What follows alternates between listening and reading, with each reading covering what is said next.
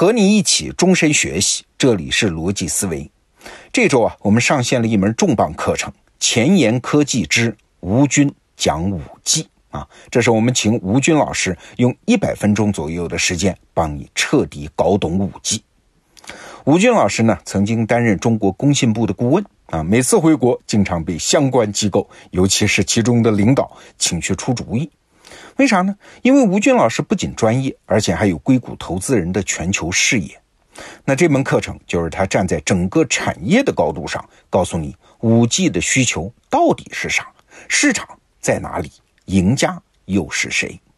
好，今天我们就一起来学习其中的一讲，看看谁是五 G 时代未来的赢家。我们有请吴军老师。你好，欢迎和我一起透视五 G。上一讲我们从产业发展的规律出发，说明了在五 G 时代，无论是互联网产业还是通信产业，其实都会大洗牌。我们讲述了这个产业中处于枢纽位置的企业。这一讲我们继续讲述其他上规模的相关产业，找出那个最大的赢家，帮助大家练就一双寻找机会的慧眼。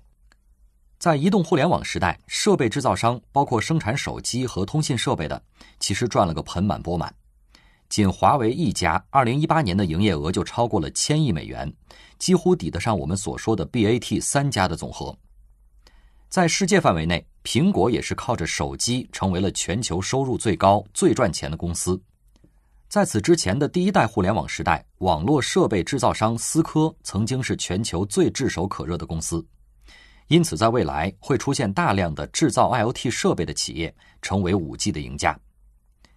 但是这里面可能有一个坑，大家要非常小心，那就是不具有太多技术含量的所谓智能硬件，其实并不值钱。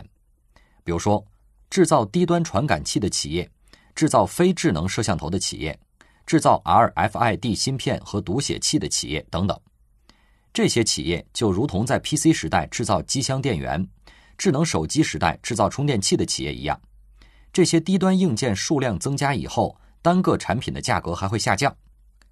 这两年，一些地市的领导和我讲，我们打算布局智能硬件的制造。我说，二十年前你看那些产品和技术，觉得很高大上；五年以后，他们就是充电器的技术含量。在前两代互联网发展中受益的设备制造商，都是做系统的。为什么要做系统呢？这就涉及到我们在信息论四十讲里面讲到的系统论了。做好一个系统是有难度的，因为系统的表现不等于部分之和。只有那些有本事做到整体大于部分和的企业，才能在系统这个层面赢得竞争力。今天炙手可热的和移动互联网相关的设备企业，都是系统做得好的。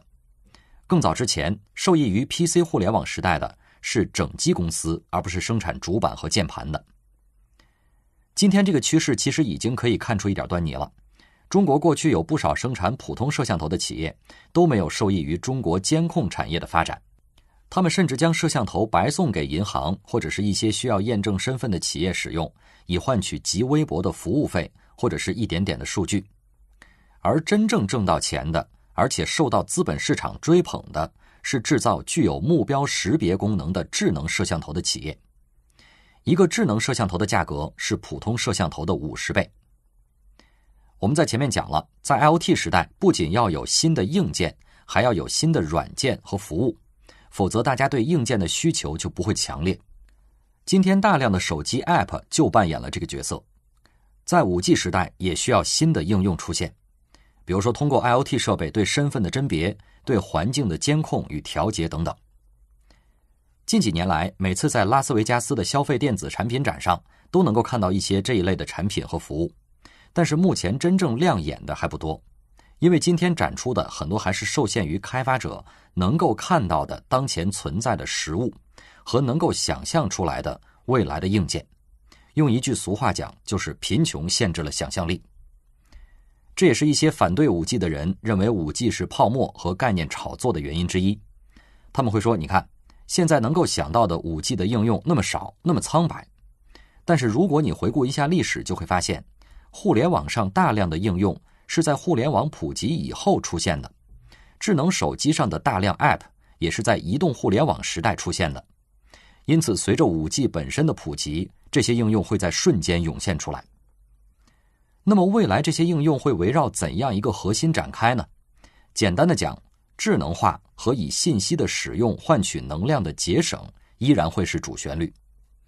我们不妨看一看今天移动互联网的很多应用，比如说滴滴打车、美团外卖，大家都是利用信息节省体力。美图秀秀代替 Photoshop，带超大广角的相机代替自拍杆，都是让计算机变得更智能，来减少我们的工作。当然，在五 G 时代，还有一个主要的受益者就是电信设备制造商。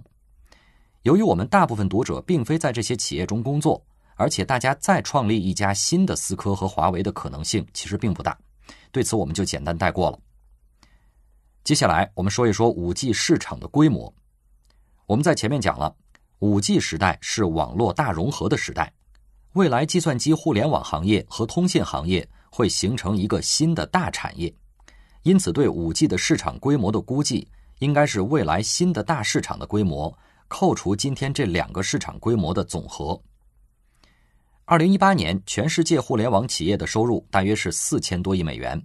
当然，对于电商公司和滴滴这样的公司，只计算了互联网平台产生的收入，而非总的流水。相比之下，电信产业的收入就要高得多了，接近四万亿美元，差了快一个数量级。需要说明的是，谷歌一家企业占了互联网收入的百分之三十左右，加上亚马逊、阿里巴巴、腾讯和 Facebook 等等七八家大企业。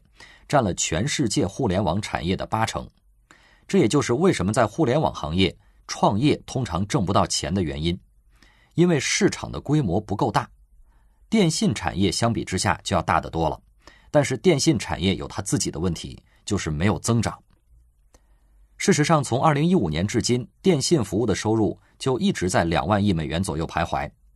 设备制造企业的收入看似在增加，但是真正增加较快的。只有华为和中国的几家手机厂，即使是过去增长率很高的苹果，现在也停滞了。相比之下，全世界互联网产业直到今天依然有每年将近百分之二十的增长，就显得特别亮眼了。那么，将来有了五 G 和 IOT 之后，市场规模能够大到多少呢？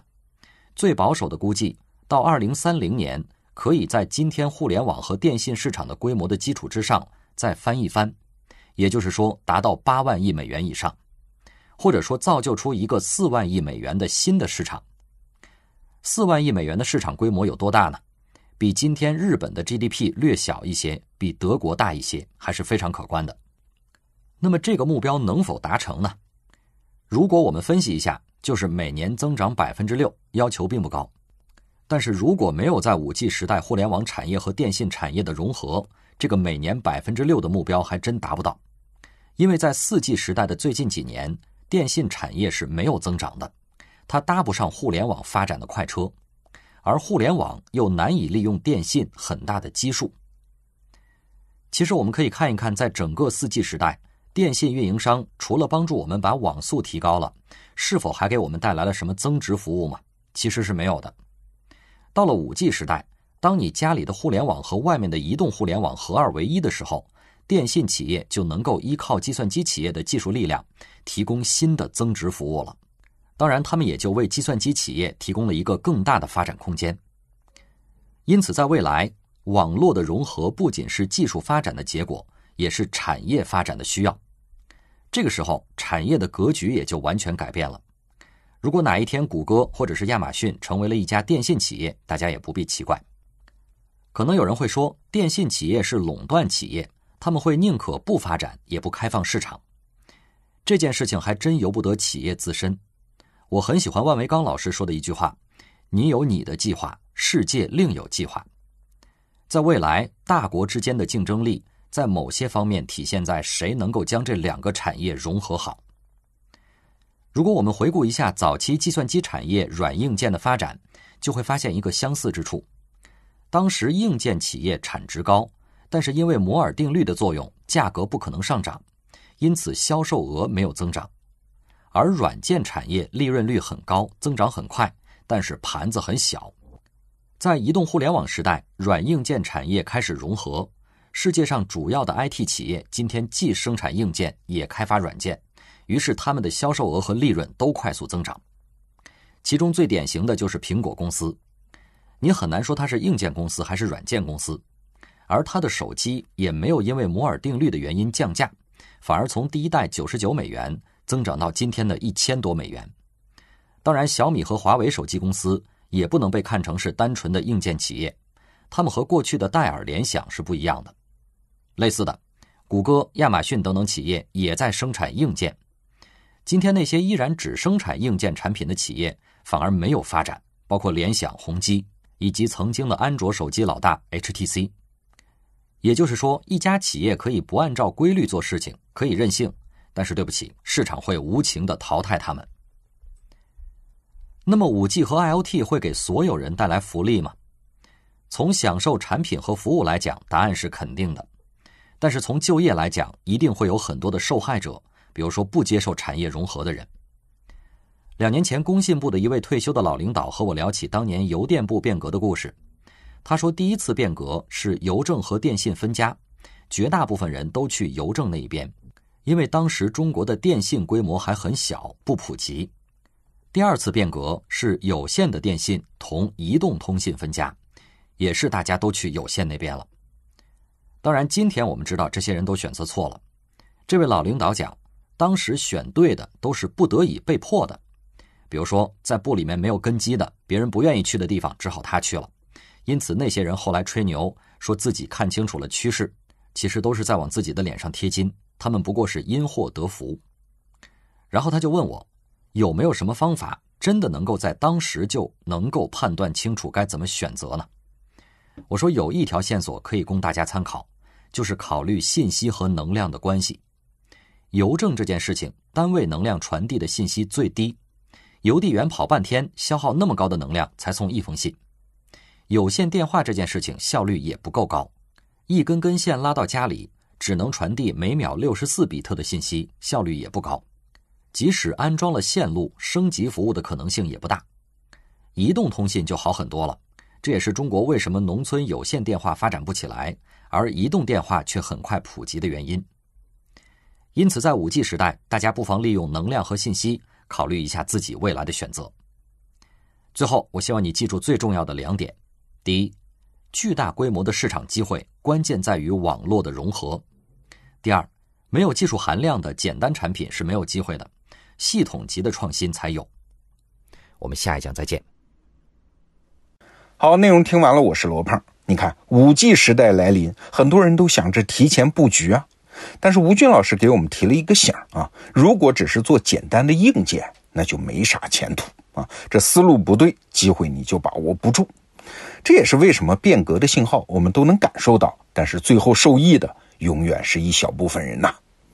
那如果你也想抓住五 G 时代未来二十年的红利啊，那推荐你在得到首页搜索“吴军”两个字，现在就加入到这门课程的学习当中，和吴军老师一起透视五 g 时代。